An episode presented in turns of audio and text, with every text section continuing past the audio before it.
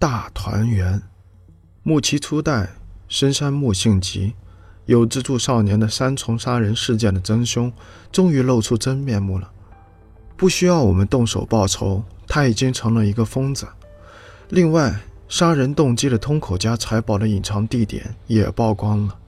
我漫长的故事也该在这里落幕了。有没有什么忘了说的事？对了，是关于业余侦探深山木性吉的。他只看到那份戏谱，怎么立刻就推理出了岩屋岛就是杀手的大本营呢？就算他是个再厉害的名侦探，如此洞察力也太不可思议了。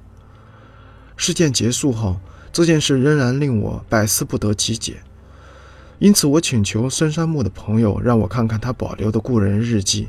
仔细寻找，果然被我找到了。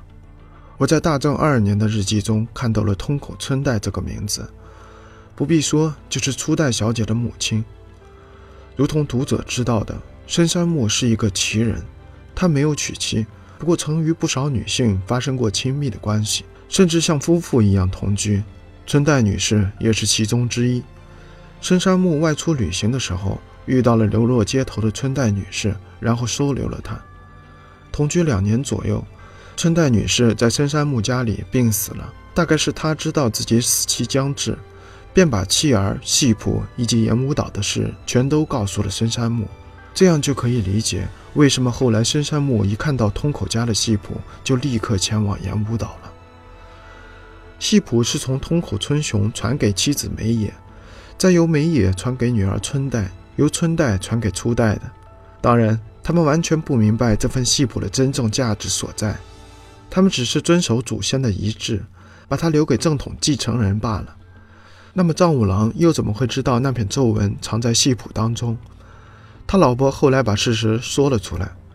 藏五郎无意中读到了先祖的日记，里面有一节提到这件事。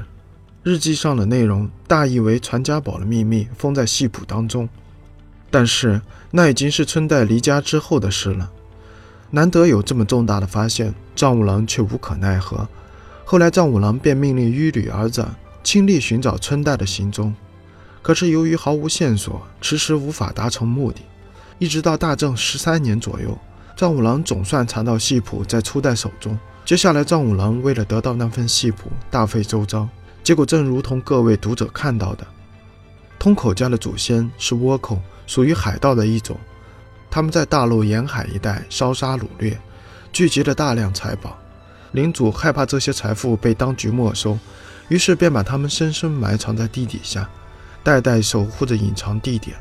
春代的祖父把秘密地点编成咒语，封在戏谱里，但不知为什么，他没有告诉孩子咒文的事，就这样死了。老德说，春雄的祖父似乎是中风猝死的。后来，直到藏五郎发现古老日记本中的那一节。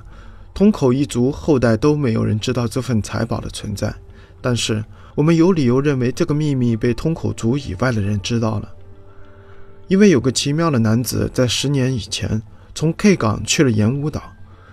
这位租户大宅的客人后来葬身于魔之渊的海底，他显然是从古井进入地底的。我们看到了他探险遗留下来的痕迹。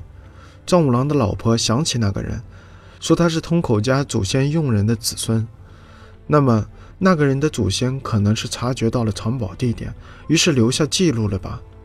过去的事就说到这里吧。最后，我简单交代一下故事里其他人物的命运，然后结束这个故事。首先应该交代的是我的恋人阿秀，毫无疑问，她就是初代的亲妹妹小绿，也是通口家唯一的正统继承人。因此，弟弟的财宝悉数归她所有。换算为实价，是一笔将近百万元的财产。阿秀成了百万富翁，而且现在的他已经不是丑陋的连体人了。野蛮人阿吉被道雄的手术刀切离了，他们原本就不是真正的愈合连体人。分开后，两人是毫无残缺的正常男女。阿秀伤口痊愈后，化了妆，穿上美丽的周绸和服。当他出现在我面前，并用东京腔与我说话时，我想。不需要我絮絮叨叨地说什么了，读者应该能了解我有多么欢喜吧？不必说，我和阿秀结婚了，百万财富现在成了我和阿秀的共同的财产。我们商量之后，在湘南片濑海岸盖了一栋占地很广的残废之家，为了替通口一家出了藏五郎这样的恶魔赎罪，这里收容了许多无法自食其力的残废，让他们在这里安度余生。第一批客人就是从租户大宅带来的一干人造残废，藏五郎的老婆哑巴阿年嫂也是其中之一。残障者之家的旁边盖了一栋整形外科医院，目的是尽一切医疗所能把残废改造成正常人。藏五郎、他的一女儿子、租户大宅的佣人们全都被判刑了。初代小姐的养母木其未亡人被接到我们家，阿秀叫她母亲，非常孝顺她。最后，藏五郎老婆还是说出了道雄的身世。他知道了自己真正的家，那是冀州新宫附近某个村庄的富农家庭。他的父母和兄弟都还健在。租户立刻前往陌生的故乡去见陌生的父母，进行暌违三十年的返乡之旅。我原本打算等他回东京后，请他担任我的外科医院院长。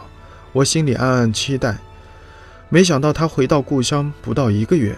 就生病过世了，所有的一切都顺利进行着，唯有这件事令人不胜唏嘘。